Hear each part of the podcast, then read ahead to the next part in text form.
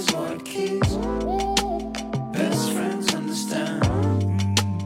Talking about it, never hide anything. This room is on fire, my heart's beating louder.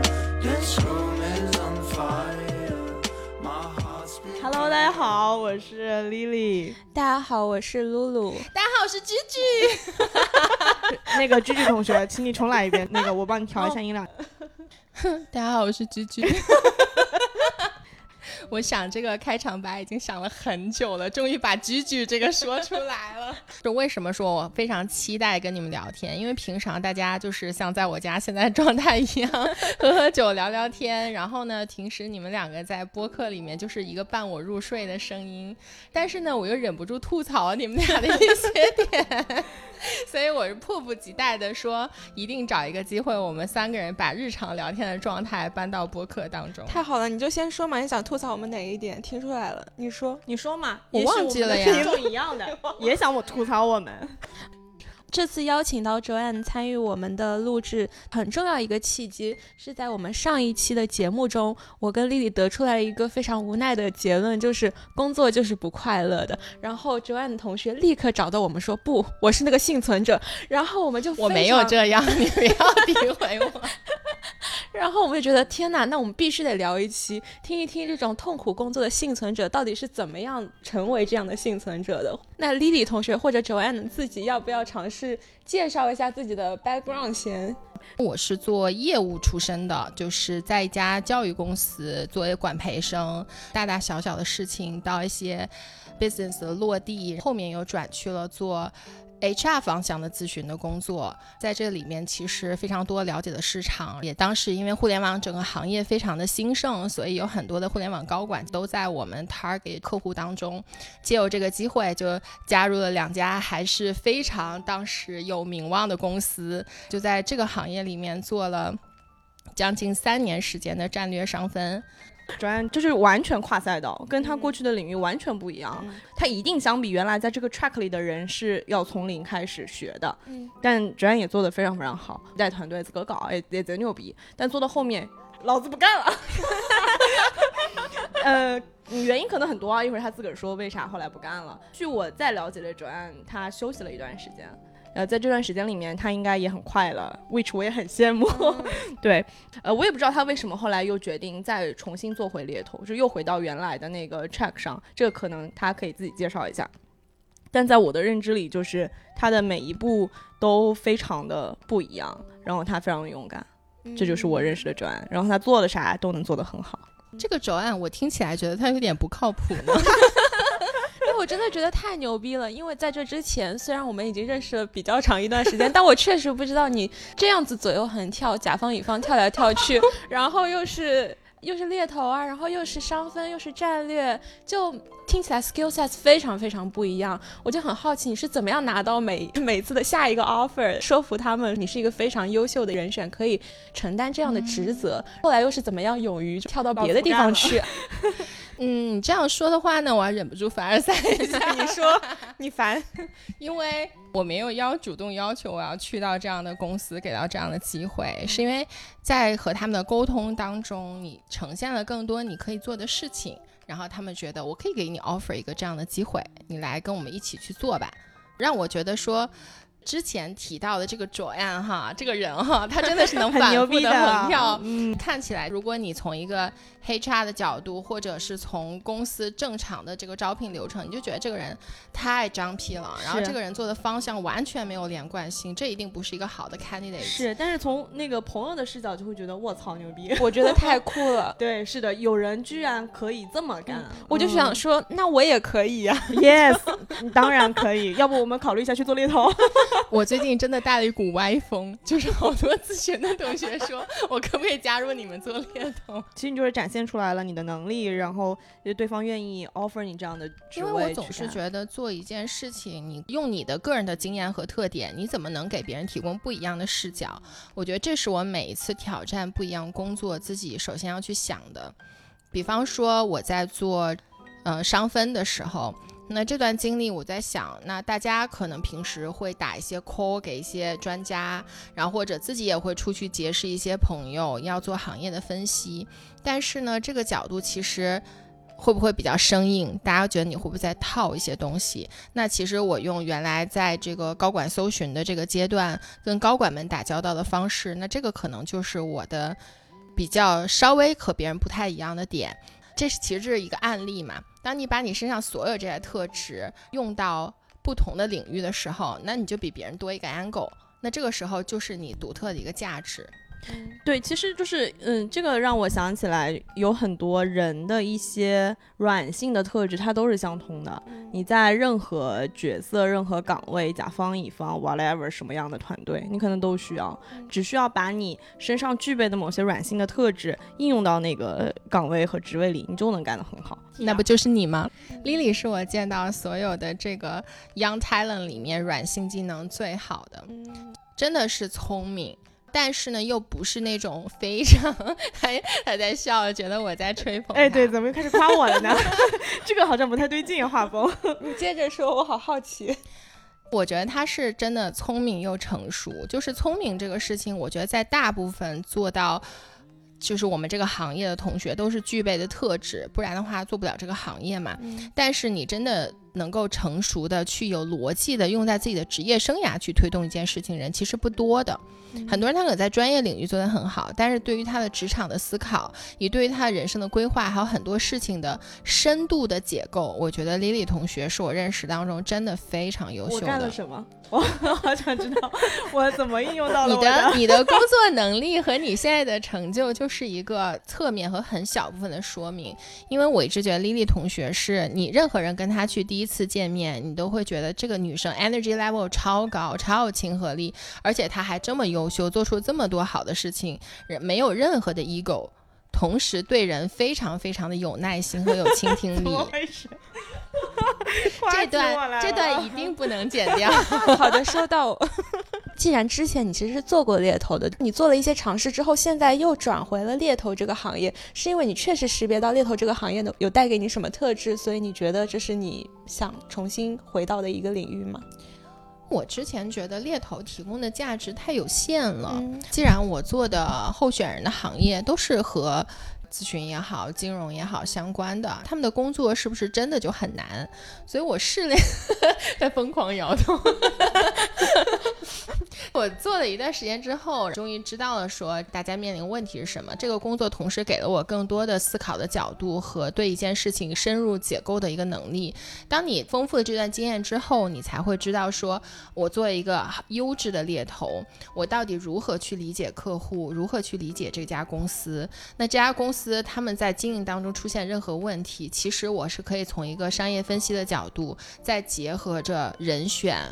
就是我在组织里，待这段时间觉得一切的问题都是组织的问题嘛。你组织遇到什么问题，归根结底还是人的问题。所以，如果你把一个人的问题解决了，你也了解了这个行业，那你其实就是在不断的把这个嗯优质的资源、优质的人在不断叠加。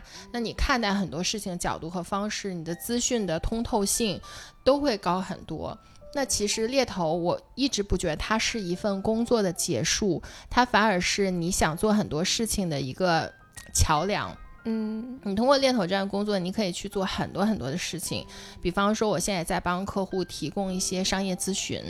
然后帮助就创业的企业在搭建他们的创始团队，嗯，那你其实就要跟这个创始人去聊他们的愿景是什么，他们到底要做什么样的公司，他们在公司成长过程当中，无论是遇到钱的问题、人的问题，还是其他的经营问题，以及对比如说对外部世界种种了解，我们都是一个很好的触角。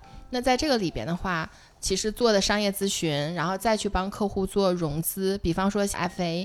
然后 FA 的话，之前是陌生去 BD 这家客户，你如果需要融资，我来帮你搞定。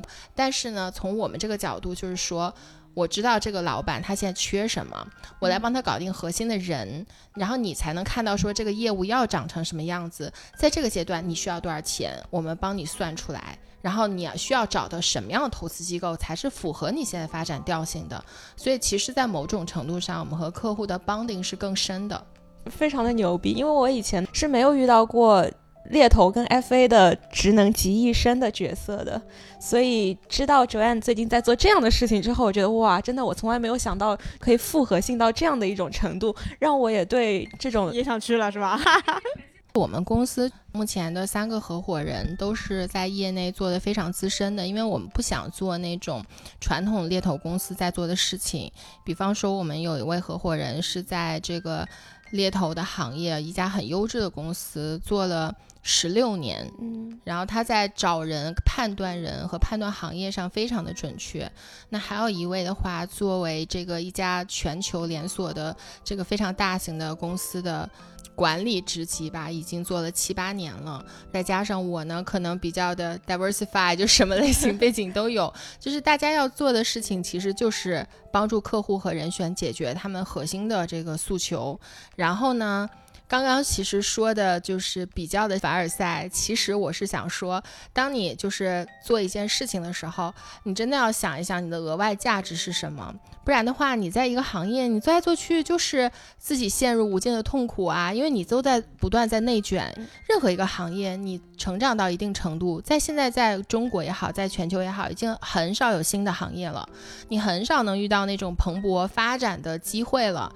那其实这个时候，大家会陷入到一种说回来，就是为什么会工作不快乐，如此的 suffer，要受到种种的挑战，然后憋屈自己，然后身体的各种的不舒服，其实就是你没有找到你自己真正快乐和你觉得特别有价值的事情。嗯我也遇到很多在一些大公司里面很忙的，不管是初级的小朋友还是说高管，但我每次看到他们神采奕奕，他们真的觉得他们在推动事情的发展，同时做的事情能得到支持认可。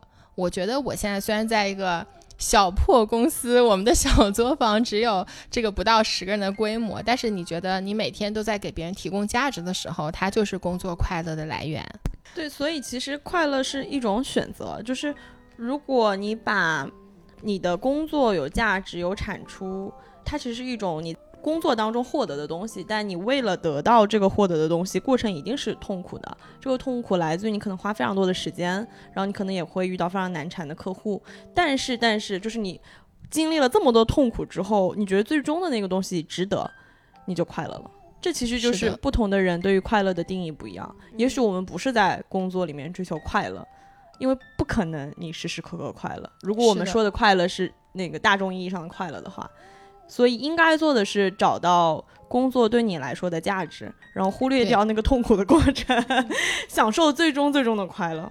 对，我觉得说的有道理。就是我觉得追求快乐这件事情，不如追求你的价值在哪里。这个我觉得更能解决人的核心的焦虑和问题。其实我最近遇到了非常多有趣的人、有趣的人生和有趣的工作，但是他们给我普遍的反应是我好焦虑。嗯他现在可能年薪已经大几百万了，可能四五百万了，但是他给我的反馈是，我不知道我三十五岁要去做什么。然后我脑子就想，Excuse me，你现在只有三十岁出头，你已经赚到这个年薪了，请问你在焦虑什么？我觉得大家就不断的在说，我如何才能够让我更优秀、更叠加自己的价值，可能困惑都在这儿吧。平庸的人和优秀的人，他面临的烦恼都是一样的，嗯都是不知道自己还能做什么。一个是不知道自己如何过得说更好，比如赚更多的钱，然后有一些晋升或者有一些更多的机会。那其实真的优秀人他也在想啊，因为机会不是一直都存在的。嗯我最近看那个《披荆斩棘的哥哥》，学到了一句话，我觉得就张震岳简直是我最近的男神。然后他的妈妈好像讲了一句，在日常沟通当中说的，但我觉得很有道理，叫上坡的时候要努力，下坡的时候要开心。嗯然后我前几个月在家休息的状态，就是我自己认为的下坡状态。那其实，当你觉得你处于一个下坡状态和茫然状态的时候，你要理一理自己的能力范围，以及你做什么是你真的觉得有价值的。你能不能放下这个身段？你能不能下坡的时候能够开开心心的走，然后再次迎来你下一个小的上坡？就是其实很多人会觉得说，你已经在一线的公司里面，你都做过战略、商业分析这样的职能，你还带过人，但是在这个状态当中，人说，哎，那你现在去做猎头，which 现在大部分人对猎头有一些 comments 觉得不太好，但确实每个行业它都鱼龙混杂，什么样人都有。那你会因为别人的 comments 来否认你自己的价值吗？其实我是觉得人的快乐很多是来自于自我肯定，这就是刚才说到的价值感嘛。嗯价值感一部分其实有时候不是别人给你的，而是你自己给你的一个自我肯定。嗯我现在就觉得说，OK，哪怕我在这个行业里面我做乙方，然后呢，我有时候高端一点的做做客户的项目商业咨询，那有时候你丢给我一个五六十万的一个小职位，我也帮你找找人，那我觉得其实都是可以的，只要你觉得说。你在 deliver 有用的事情，我觉得这个就是我快乐的来源，不一定真的就是说，我做一件事情我好快乐，诶，做一个小职位，然后这个人候选人去上班了，你赚一笔钱，那不也是正向反馈吗？Why not？明白。其实价值感这个东西，前两天我就跟 Joanne 在聊天的时候聊到过，因为我最近在看《Bullshit Jobs》这本书嘛，我还会拍里面的几 页分享给，我也收到了，对只是没有认真看，忙了。里面强调了怎么样的工作不是一个 bullshit jobs，它背后其实导向的就是一个对意义感的追寻。里面举了一个很生动的例子，是说当人们还是一个幼崽的时候，当他意识到自己的任何行为会对这个世界产生一些影响和改变，或者他所面对的那个。对他有个正反馈的话，他就会感到开心。如果这个小朋友他做了一些事情，但是你对他无动于衷的话，他就会非常沮丧、非常崩溃。所以人其实从一开始非常小的时候，他就天然的追寻一种对这个世界 make a difference 的那种那种价值感。所以我觉得这个其实衍生到了我们刚刚提到的这种工作之中的价值感。有可能这个工作是有非常非常多钱，也有可能他的 package 也不是非常的丰厚。但是如果在这个过程中，你感觉自己没有在做任何影响到其他人的事情的话，你可能会很容易非常沮丧，非常丧失价值感。然后 Joanne 能够在自己的工作中感觉到很强的价值感，嗯，应该是在不断的 offer 给别人一些好的机会的时候。感觉到自己有帮到其他人，感觉到自己对其他人的人生也好，然后对其他人没有你说的这么高尚，尚。有产生一些影响，所以这个过程中会让你觉得非常的快乐，对吧？我觉得其实每个人追求的东西不一样，比如说有的人你就追求价值感，有人我就想我就赚钱就好了，有人就想我就工作稳定一点，不要占我太多精力，我想把更多时间花在我个人的身上，就这个都是大家选择工作的方式。然后有一本书叫什么《人类简史》，对吧？对就我觉得其实人是不需要工作的。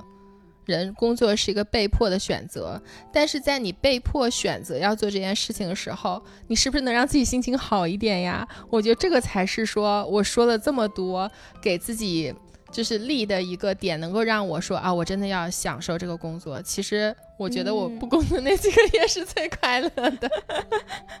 其实衍生出来，我就有点好奇，那像我跟丽丽同学现在仍然 stuck 在战略的这样的角色之中，我们从意义感这个角度来说，哎，这里我要反驳了，我不觉得没有意义，因为嗯最近我也在跟 team 的同学聊天，他们就会反复的 complain，觉得现在在做的事情没有意义、没有价值。我是觉得每个人对意义跟价值的理解是不一样的，不是说你真的改变了一个行业才叫有意义，也不是你真的。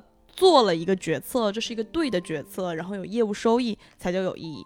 你改变了一个人的思考方式，间接的改变了业务选择，也非常有意义。现在很多人吧，不觉得这个东西是有意义的东西，他就觉得我应该亲自干出来才有意义。我如果是这样的同学，他大家在追求这样的意义感，那真的不要去干战略了，就就去干业务吧。嗯，嗯有没有可能就是那些跟你 complain 说没有意义的同学，他们确实没有感觉到自己 BP 的业务有因为他们而产生任何的改变，还其实是有的。呃，我觉得没有，因为我在里面。那确实他们没有意义啊、我我不是，我觉得改变了呀。哦我是说，我觉得改变了。哦嗯，我切实的告诉他哪几个方面有影响、有改变，我们是嗯真的有意义的，但他不觉得有意义。即使是啊我们是非常深度的在跟一些业务方在讨论一些具体的业务方向，我们有自己的观点，有自己的主张，我们表达出来，甚至可能跟最终的决策的答案是一样的。嗯我的同学们依然觉得没有意义、没有价值。在这个时候，我就会去告诉他，需要 review 一下你对工作的意义感追寻的那个标准是啥。如果你就是想要看到一件事情真实的落地发生，且这件事情是由你创造的，那你应该去做业务，而不是做嗯战略。战略这个 role，它就意味着。不是你自己做决策，嗯因为你只是军师而已。明白。嗯，因为我做的战略的方向跟你还不太一样，你像你所处的是直接 BP 业务的战略嘛，所以你们会比较快的得到来自于业务的反馈，然后你们确实也会推动一些事情的发生落地，其实是有一个真的 make impact 的职能在的，哪怕它是一个间接，它确实推动了这件事情的发生。但因为我做的是那种非常悬浮的集团战略，就我们最主要做的事情就是做一个 report 汇报上去，告诉 C level 的人现在有什么业务上的改变，或者有什么新的业务等等。它的反馈链路非常的长，再加上又不直接的跟落地的决策相承接，所以让我感觉到我的意义感非常的缺失。听起来是不是我应该往战略 BP 这个角色转？我觉得是这样的，就是即使是你的那个位置，我也嗯依然觉得是有意义的。你从另外一个视角去看这个问题，很多时候就说的非常的直白，战略是一个管理工具，嗯所以。当你在集团的位置，你有没有帮助这个公司更好的在做管理？如果有，它就是有意义。当然，这也许不是你想要的意义感，我觉得也没问题。但这件事情本身是有意义的，战略就是个管理工具。嗯我觉得大家要接受这件事情，不要把战略神化，战略不是的。哦，我有个嗯问题想问你，那如果在集团战略这样的角色中间的话，我如何把一个结果 link 到我自己做的事情上面？比如说，我感觉我没有那么直接的在推动这件事情，他们之间可能有些百转千回的联系，但我也不知道百分之多少是来自于我贡献的，所以我会没办法从中间感受到很强的自己的推动。我觉得不是这样的，就是你不需要直接 link 到结果。首先，嗯你要认识到你是个管理工具，你就像 RI 体系一样，你就是个管理工具 啊、你是你做的很多事情是很多 CEO 是不直接参与业务的，对，他跟业务之间是有巨大的信息 gap 的，且他可能会被管理。他有他有些他得到的信息是有偏差的，而战略作为中立视角和作为他的好 buddy，是应该帮他尽可能正确的认识这个世界的。我觉得这个就是意义本身。如果你嗯真的有能帮助 CEO 站好这个位置，非常有意义。你站在 CEO 的视角非常有意义。嗯是的，刚才 Lily 说到这一点，我觉得之前我在集团的时候，更多输出的就是你作为我的好 buddy，你要告诉我这个世界到底是什么样子，嗯 Yes，业务说的话到底是是不是真的还实是假的？对，对他，我觉得集团战略更多的点就是，嗯，就是一个老板的信任团队。你嗯不是要去改变业务的，你更多是监督业务和他们在做的事情是不是 on track，以及他做的这个事情是不是如他所说的那个样子。其实你在越大的公司，你会越来越发现。业务真的是会 control 老板的，而且老板在一定的程度上，他就是把控不了这家公司的。嗯说到底就是还是看大家各自追求的意义感是什么。我觉得现在经常会听到很多不同的岗位角色的同学都会 complain 没有意义。我觉得是一你没有认清楚那个意义本身，就是也也许你也认识到了，但你不觉得它是意义。嗯。嗯，可能最大的问题在这里，而不是很多工作。我就是这。样子，因为我每天就在想说，这个公司又算倒闭了，关我什么事呢？我觉得这个公司倒闭了，它对这个世界产生的正向的反馈，说不定比负面的影响会更多一些。所以我并没有觉得帮这个公司的 C level 提供更多真实的信息对我有什么帮助。从这个点上，我就感觉意义缺失。那听起来我就该换一家公司。很有可能就是，如果是抱着这样的想法的话，现在就没有几家公司能够满足你的要求。它是一个对社会有非常正向意义的公司。确实，嗯，嗯，我突然觉得大家的这个就已经处于马斯洛需求的顶层了，叫自我实现，right？是的，嗯但其实啊，其实因为我现在在这个集团战略负责的方向，这个方向是我认可的，因为我现在在看的是智能驾驶这个方向嘛，我是发自内心的相信，假如这个世界未来的交通变得更加的智能、更加 connected，然后。无人驾驶这个事情真的能成功的话，它是能把很多人的时间从比较痛苦的、繁重的交通 commute 的过程中解放出来，而参与到一些更加有价值的事情上的。所以我本质上是认可这个商业模式，如果真的成立，在远期对人类社会造成的正面的影响的。所以我是靠这样子的一种认知在支撑着我继续。做我的工作，我哪怕在这个繁大的系统中间有那么一点点的在推动这个系统往好的方向走，那我可能也是有一些意义的。这个就很有意义啊，因为所有的事情都要有一堆相信他的人才能去做推进。我这里真的要 share 一个我某业务老板说的话，因为我们我们就有这样一个团队在做着我司都不那么相信的事情。然后有一次，那个业务老板给大家打鸡血，或者管理我们的方式就是，总要有这样一群相信这件事情的人，为我们在服务的那波客户吧，去帮他们发声，让我们这家公司有人听到，呃，他们的声音能够被传递到我们这家公司。嗯嗯，一定要有一群人坚持在做这件事情，这件事情才能发生。我觉得就是这样的，我觉得这个非常有意义。从我自己的视角，我在 BP 这个业务，我也觉得非常有意义。即使很多人不认可，没有那么认可吧，起码，嗯我觉得听起来的话，意义感这个点可能是构成你在工作中感受到快不快乐的很重要的一点。我在继而联想到第二点，可能是要有一个比较短的反馈的链路。也许对我来说，那我可能能够从非常遥远的一个智能交通、智能驾驶，呃，远期的愿景中间，感受到我是在为这个好的东西而贡献价值，继而产生意义感的。但是我为什么仍然在我的工作中非常非常的不快乐？因为第一点，这个愿景实在太远了，可能八到十年之后它才会刚刚开始产生雏形。第二点就是我在做这个战略的工作，我可能是嗯一个项目做好几个月，然后最后结项，这个事情。链路太长，所以我感觉不到一个快的正反馈，所以就让我在绝大多数时间都很 suffer。然后我在想说，Joanne 她现在不是在做猎头的工作嘛？那你其实是很快的，几个小时也没有几个小时，一天一两天之内，你就知道，哎，这个 case 能不能推，这个成了还是 fail 了。所以非常短的一个链路，是不是能够获得比较快的正反馈或者负是的我觉得，我觉得就是大家可能把这个猎头或者 FA 的工作想的就是积极的太多了。因为其实你想，你其实要推荐和包括筛选很多公司，你最后才有可能推成。嗯其实你每天得到更多是负反馈，而不是正反馈。正反馈是最后的那个 gift，嗯或者是那个嘉奖，但是有可能你做了十个 case，你可能最后就只成一个，这已经算是很好了。然后我是觉得呢，就你刚才说的，我一直在想，你是不是从小就在追求一个正反馈这件事情，所以你会觉得做现在的事情，你得不到正反馈你就痛苦。也不一定是正反馈，但是反馈链路更短这件事情，会不会是比较有价值的？只是在探讨啊，就是，嗯，你哪怕是很快得到负反馈，你也知道说啊不行，你总不是一个东西痛苦了两个月，然后知道说行还是不行，就这个是这个反馈的链路太长了之后，会很容易让人在这个过程中间就有点失去斗志。所以用我司某老板的话，要学会延迟满足啊。那你那你真是报身份证号了。但但是是真的，就是嗯，我首先我的观点是，负反馈太多也不是好事儿，嗯就是对一个人的心态是极其大的挑战。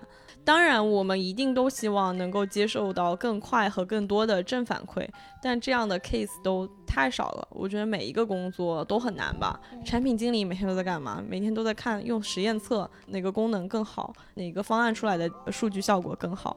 他们有很直接的正反馈啊，但是那个跟他们之间有啥关系呢？都是实验告诉他们的数据。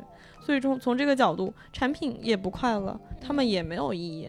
我还是觉得大家不快乐还是源自于过高的要求了。所以你是觉得我刚刚嗯提的第二个点，反馈链路比较短这件事情，并不导向你的工作会更快乐一些。对，而且我觉哦得还是就是。还是我上一期说的话啊，上上期吧，要在玻璃 玻璃渣里面找糖吃。像刚刚九燕说的，每天就会收到非常多的负反馈，你怎么扛过去？你是把其中一个甜的东西把它不断的放大，以及哲安每天一定也非常累，要打无数个电话，周末也在加班，但他呈现出来的状态还是很积极、很快乐的，是因为这个工作不痛苦吗？工作一定很痛苦，但他就放大了积极的一面，我这个可能是关键吧。是？啊，我每天是，其实打电话倒没有，就是你在 sourcing，你就是我是一个完美主义者，相对而言是，其实我自己筛人和看待很多事情的标准就是很高的，有时候客户都没有我的标准高，所以 我在筛选的过程当中我就很痛苦，然后我就觉得完了，这个职位也好，这个公司的需求我都 fail，就是没有办法去填补客户的一个需求，然后到这个时候的话呢，你就其实要还是要有更多的坚信。我觉得不管是在公司里面工作，还是在外面，就是你自己去做，更多的是你的信心在哪儿，就是什么东西能支撑着你。比如说你的工作两到三个月，或者说更久，你才会有一个反馈，对吧？嗯但是我觉得那没关系，就是你觉得你在做一件难而正确的事情，或者说你早晚你这个事情它会有一个结果，但是我做这件事情，我真的就是为了那个结果吗？尤其在集团战略，你真的就觉得你 deliver 的那个东西，你的老板就一定会听你的吗？就有时候业务你在摇头，就是业务它有它自己很强的这个可以去和不同的人去 battle 的地方。那他觉得你又不懂业务，你只是从外部视看看，你最多就是打打访谈，你凭什么用你打打访谈的视角来否定我做一线业务？他就会。分分钟把你给干掉，就会说，那你们这些做战略的同学，我觉得你们太不了解业务了。那这个时候你在老板的面前，你难道信任度就会降低吗？我觉得老板内心也不是这样想的。所以我觉得有的时候，不管是正反馈也好，还是没反馈也好，你觉得你只要在这件事情上面你做到了，你可以足够的公允，或者说满足你心里的那个天平。有的人天平不一样，有人就是说我就像你一样，非常的有有愿景的一个同学，我就要提供一个非常正确的，我就要推动某件事情。但很多人他没有这样的想法。我就是把报告 交上去，我让老板满意，我提供给他的一个就是他所信任的视角就够了，他也不需要反馈。他们的快乐来自哪里呢？所以有的人真的不需要快乐去工作呀。对啊，有的人就是 把事儿干了就快乐了，嗯然后每个月工资到手就就快快乐了。。是他的快乐可能是我回家，可能和我的家人相处，和我的这个啊朋友相处。exactly。嗯，嗯，他觉得上班就是一个让我和他们相处能够更自由的一一种手段和工具。嗯我一直听着很多期节目，我都觉得哇塞，你们两个人人太好了，居然在做一些非常高级需求的事情，然后都在满足自我实现。但是我觉得呢，这个是很好、很珍贵的，就是保护他。但是呢，很多人我觉得也没有在追求快乐这件事情。嗯所以我觉得有时候听你们聊天，我想，哎，真是不知人间疾苦的两个理想主义在聊一些事情。直接就说我们悬浮 不接地气不接地得了，气就是这个意思。他终于想起来之前想吐槽我们啥，太棒了，我们终于引发让他想起来了。对，刚刚聊到在说我们在看一件事情快乐不快乐，还让我想到一个 case。呃，我 team 的同学就是常常会跟我抱怨说干的事儿觉得没有价值嘛。就举一个例子，我们前一段时间在研究 IP，就 IP 这个事儿大家都知道，就是这是一个很遥远的梦想。就谁都想成为迪士尼，然后没有人能成为迪士尼。然后最近我们一直在看这个东西，然后我团队的同学看完之后就会觉得特别没有价值。我问他为什么，他说因为看完了觉得我们根本做不成，或者需要极长的时间才能做成。但我跟他的感知是完全不一样的，就分享两个心态。他是觉得很长很难，所以看了这事儿没意义。嗯而我的心态是，这个故事非常 sexy，是的，成为迪士尼巨牛逼。我现在看清楚了，这个事情就是要做，我觉得很有价值。我还看清楚了这条路非常的难，我能够让公司想做这件事情的人达达到一样的预期对，就是就非常有价值。这个还没有价值吗？不是只有你让公司真的做成了一个 IP 才叫有价值，大家能够达成共识，这个事情重要且难，但我们一定要做，得到这个结论本身就极其的牛逼了。嗯嗯，我非常同意你。在去年一年，我觉得我在我司做的最有成就感的一件事情，确实就来自于我看到了一个非常 high potential 但是很难实现的赛道，然后我推动这个事情在我司落地下去了，确认要布局这样一个新的领域，所以这件事情虽然。后续落地啊，不管是要做收购还是自己来做等等，已经跟我没有关系了。但是我觉得我能够把这个事情推动开始做下去，让公司严谨的讨论说我们要做这件事情，对我来说就是非常非常有成就感的一件事情。对，所以露露，你看你工作还是挺有价值。一年里面我只能提这一件事情对，，是我接着就想人的一辈子有一件事情就 够了，就是意义感不是随时就有的，不是你是我要求太高了。不是对，不是你做的每一件事情都能开花结果的，就是你要不断的试，不断的试，然后可能不断的失败，不断的失败，然后有一个成。就是大家怎么能期待所有的事情都成功呢？哦，这个太理想化了。嗯我还是要翻白眼，我觉得 要求太高了。嗯，那就那就接地气一点。就我的我的作用终于发挥了。不是，那那就接地气一点，就是你可能一年里面能实现一个在你看来真的产生了价值、make impact 的项目。就已经很难得了，但是绩效是半年就评一次的，尤其是像丽丽同学所在的公司，可能一两个月就要 review 一次，对不对？在这样的情况之下，怎么样把自己的价值又跟你给公司表现出来的价值我觉得不一样，嗯自我意义的实现和你带给公司的价值是两两回事儿。嗯就比如说，你认为你的价值感来源是把一件事情真的推动下去，但你对于公司的意义不是这个，你对于公司的意义是做好 做好管理工具该做的事儿，给足信信息。哦，嗯就是你呃实现你对公司的意义和你实现自我的意义真的是两个 track。嗯，所以你很难实现自我的意义，但是也依然能 meet 你对绩效的要求。但这完全取决于你自己，你多大程度想要去帮公司实现你对它的意义，versus 你对自己的意义，这是一个选择。我我在想说，其实你一年做成一件贼牛逼的事情，我觉得就够你讲一阵子了。然后公司其实每哪怕每半年或者每两个月 review 你一次，当然可以持续的在 follow 你前面提出这个东西，在不断地优化，这都是你要做的事情和你的可以说的成就啊。明白。我觉得是这样的，个人的意义是归个人的意义，就是你在公司谋生，你要有一套谋生的策略，嗯你不能说把你谋生的策略和你人生的意义绑在一起，那你就太痛苦了，你永远没有正反馈和快乐的。就是因为为公司对你的要求和你自己对自己要求肯定是不一样的。嗯嗯，因为公司就希望我做好一个管理工具该做的事儿啊。我的业务方可能希望我干嘛？希望帮他一起管理好老板，这就是我对于这个工作的认知，就是这样。嗯，但是我自我的意义只有帮他管理好老板嘛？显然不是。我自我的意义还体现在我对一件事情的认知，我对一件事情的判断是对还是错，然后我真的能给这个业务方向带来多大的改变，这是我对自我意义的要求。嗯但是别人不 expect 你达成这个呀，他知道你不行啊，对吧？你是个行业外的人，你怎么能真的这样呢？他本来就不期待你起到这样的角色。嗯嗯嗯，我插播一条，就是我见过，就是最棒的人，他的简历一定不是会被 HR 能够看得上的简历，OK，他的简历一定是做了很多有意思的事情，这种人的背景一定是要给老板看的。而且你要足够了解这个老板他现阶段的需求是什么，你才能提供这个人。所以有的时候我在说，你到底是给简历打工，你还是在给你自己打工？嗯就我觉得你刚才说的那些呢，更多是在给你自己找一份工作和意义，和你觉得我既工作了，我又能有一个意义感的收获。嗯但是呢，这种情况大部分都不会为你的简历加太多的分。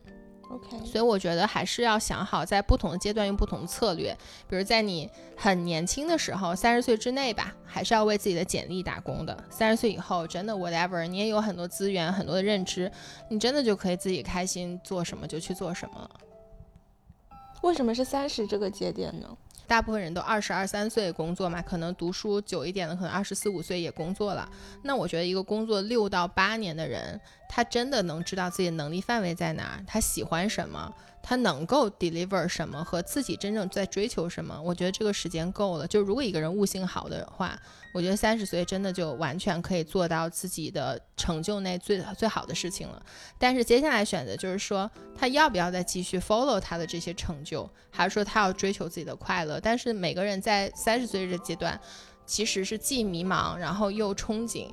就是嗯大家，而且还会加了很多社会责任，所以这个就是一个不断妥协的过程，所以就会出现了年薪大几百万甚至上千万，对，不知道能干点什么对，不，知道自己该干 点什么，就很有趣啊。嗯怎么回事？感觉我们俩在教育露露，怎怎么 怎么搞的？不是这样的，不是这样的，不是这样的，我我要多说一句，因为我每一次见到露露，都对我的人生有非常多的启发。因为我觉得人生当中可以看到如此就是纯真和有幻想，且内心非常丰富。你在说我吗？这是 在说谁？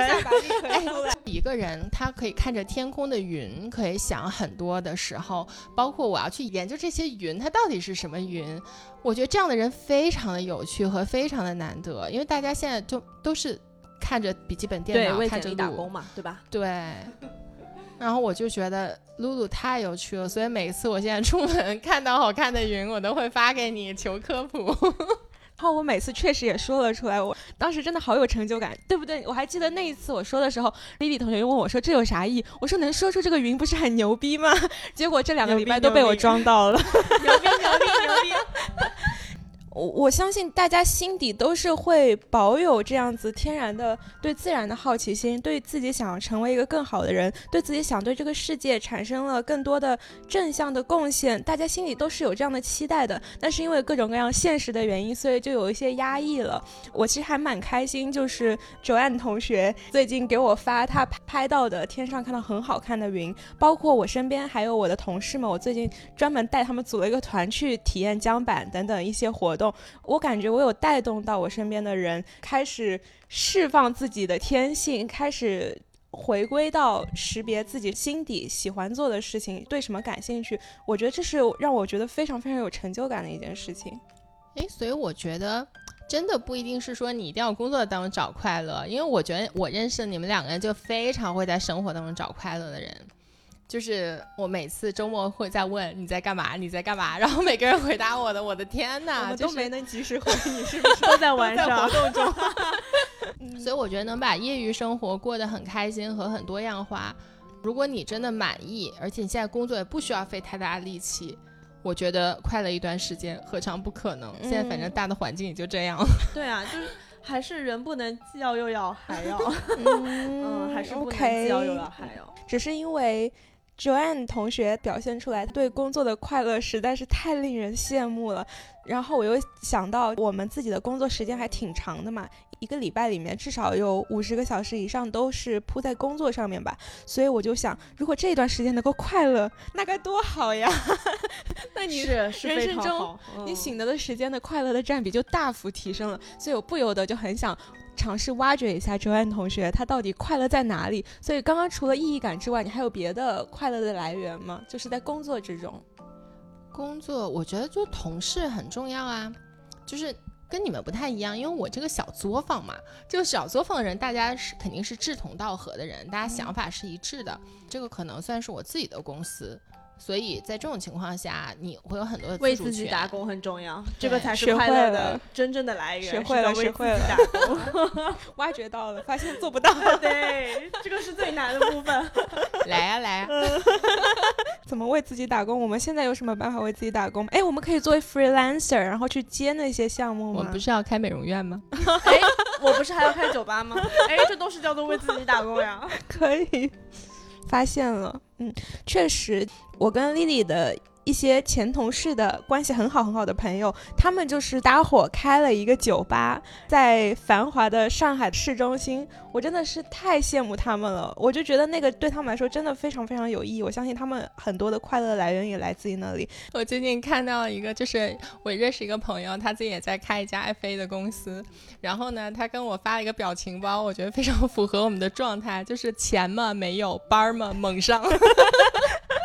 羡慕，那我怎么办呢？你们都有梦想了，我还没有，焦虑了。你有啊，你有啊，你非常的热爱大自然啊，这就是你另外一个可以去做的事情。这听起来都不是一个商业模式。不 是哎，我觉得你在，就是你知道现在很多人他活得很无聊，就是你能教别人如何活得有意思。我觉得这个你从博主界，我觉得就没有人能够比你厉害，真的。嗯，听起来我是不是应该做个什么自媒体之类的？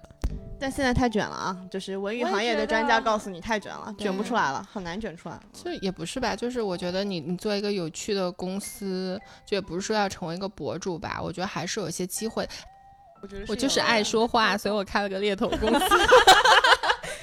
听起来你这个商业模式跟 work 就非常的轻资产，然后开酒吧、开浅店，听起来重资产，脑子里面对，就想说天呐，那个门店，天呐，那个潜水设备，是是，但是会快乐啊，就是酒吧也一样，觉得酒吧跟猎头公司一样，你都能跟不一样的人相处，潜店也是一样啊，你可以遇到多爱好潜水的人，能让第一次接触潜水的人爱上潜水，这件事情本身就很有意义。对对，没错，你。先转化我吧，我就想去潜水，但我又怕水。哎，我已经带动了很多身边的朋友跟我一起去潜水，然后给他们推荐潜店。我真的觉得那家潜店应该给我一些推荐费，真的。可以这就是啊你的商业模式啊！对啊我还推了很多他们去玩那些有趣的活动，不管是我发在朋友圈里面的桨板啊，还是飞盘啊，还是有的没的活动你要。按 CPS 收费好吗你？可以当团长，真的啊，对，很多的团长。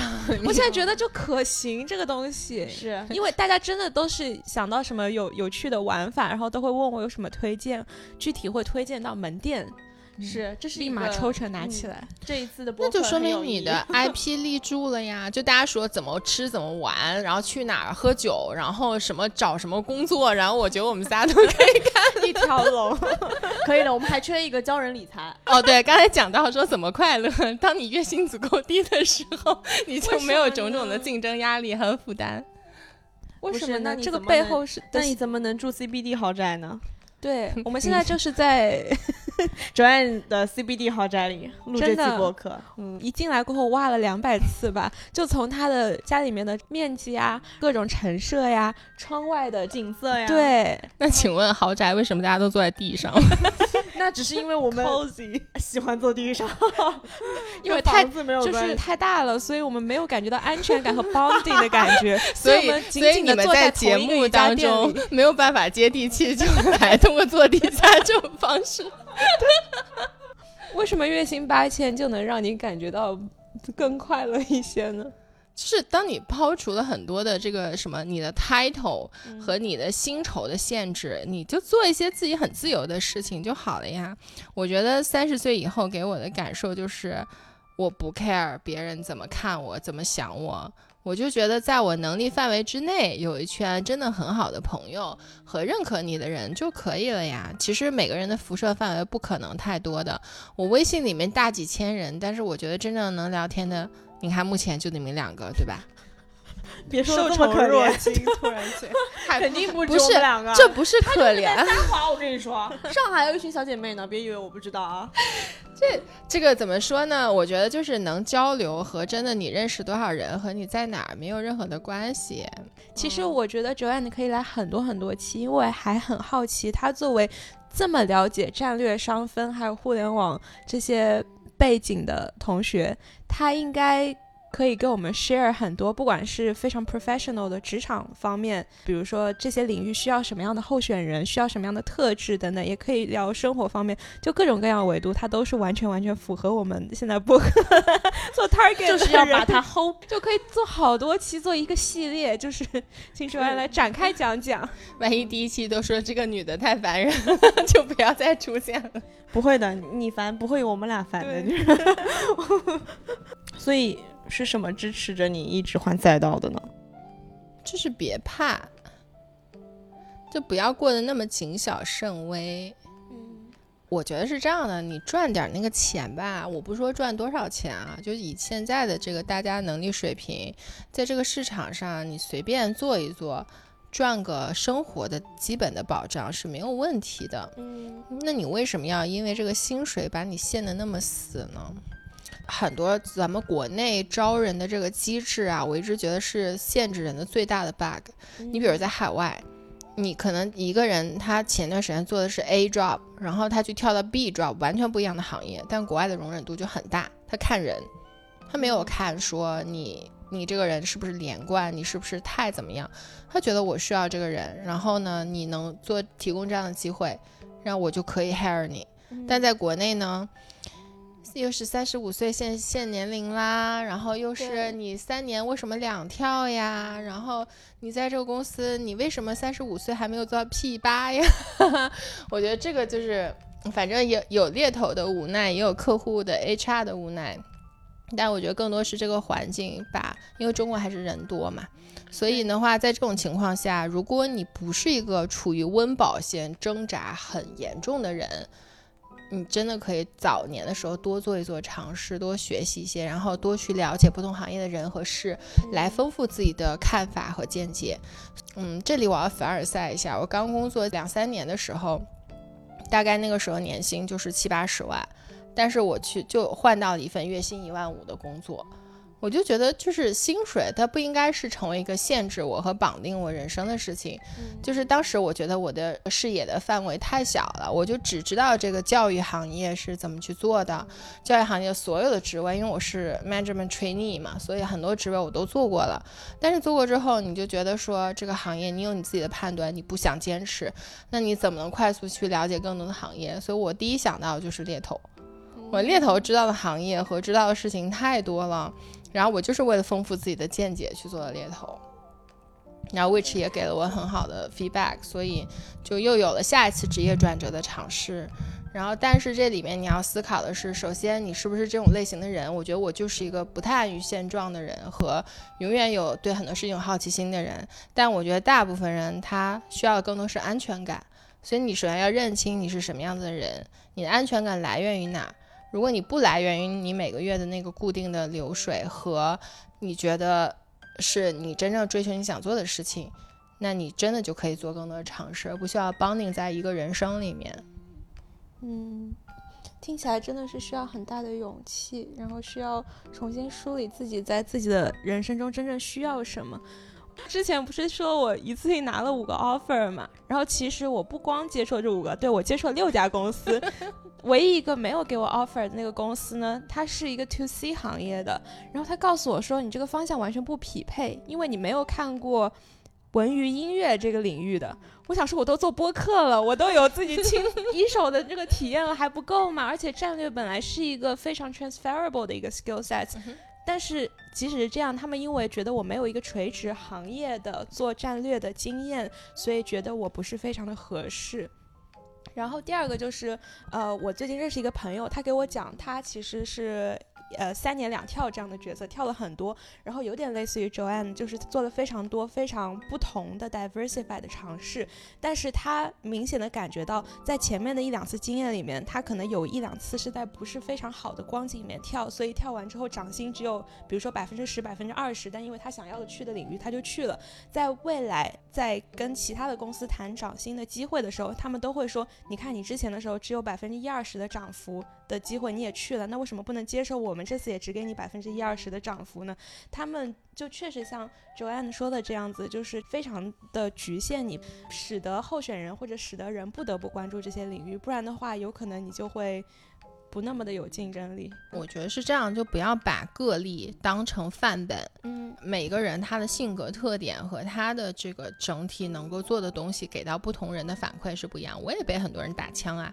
就是虽然说之前也有同事呀、老板呀去 refer 我去一些其他互联网公司仍然做战略，我就觉得这个事情没有意思。但是对于有的，比如说我就推荐其他的朋友去，他就现在干的就很开心，他现在已经带了一个很大的团队，所以我就觉得说，就是某些人的选择你不能参考，包括某些市场对你的反馈，你也不要当成是你自己就什么样的人。因为前段时间我刚好接了一个电话是。呃，候选人从某一个渠道知道我电话，就直接打给我了。我觉得他应该是面临的很痛苦，他就觉得他说：“Joanne，你说我应该这个时候我去读个什么书，对我这个职位会更好？我应该去加入什么样的公司？我现在还应该去学点什么？我你说我去读哪个 MBA 能够对我的职业？就是我当时听到很心酸。然后呢？”现在这个市场，因为整个的经济就没有那么的蓬勃，经济已经面临一 个相对比较增长速度很慢的一个状态了。那在这种情况下，大家就是内卷，就是 exactly 你之前做什么，我现在就要求你做一样的事情，我才会 hire 你。但是你真的需要因为这些判断觉得你就是一个能力不及格或者怎么样的人吗？如果说有意义的帮助，我会告诉他。但是我当时跟那个人讲，我说。亲爱的，你没有任何问题。我说你很优秀，他也是很好的学校出来的。我说你现在其实之所以被很多地方拒绝，不是因为你不好，而是因为现在很多地方他就没有那么多的机会，所以他只能提高用人的门槛和用人的最准确的适应性。我以最小的代价让你来，立刻可以去上手。但是在经济很好的时候，比如说有人想去做投资，当时会接受咨询公司的。然后会去接受，就是比如说四大的，就是做做审计的同学，你其实都有机会转去做投资的。嗯，但现在完全不行。现在做投资的，你比如说我做消费的，我想去做投科技，人家都不要的，你更别提其他行业去转型了。所以不要因为阶段性别人对你 comments，你就去否定自己和认为自己要去做什么，那你人生永远是盲目的。嗯好的，太优秀了。那我们期待一下之后周安再来做客，对，太期待了，我已经想好下次要问他什么了。太棒了，太棒了。那我们今天就到这儿，好的，谢谢大家，拜拜，拜拜。